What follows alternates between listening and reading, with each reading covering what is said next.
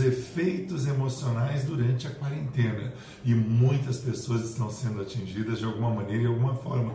Por quê? O confinamento está gerando o que? Ansiedade, isso mesmo.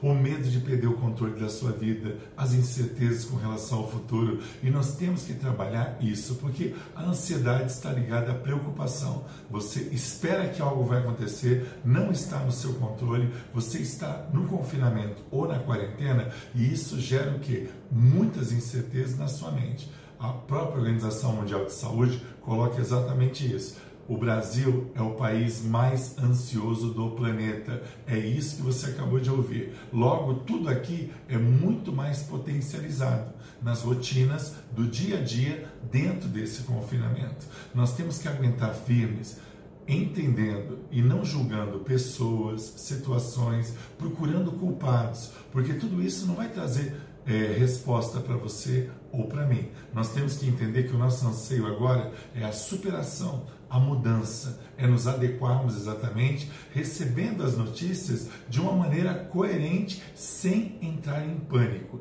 Nós temos que buscar fontes confiáveis, porque a ansiedade pode desencadear outros gatilhos na sua vida e saúde emocional, que vão afetar seu relacionamento com a sua esposa, com seu marido, com os seus filhos, pois o núcleo familiar está ali. Então, tudo que estava meio que oculto se torna evidente nos relacionamentos, principalmente as coisas que devem ser tratadas para trazer benefício nesse momento. Nós temos que repensar família, futuro, dia a dia, responsabilidades.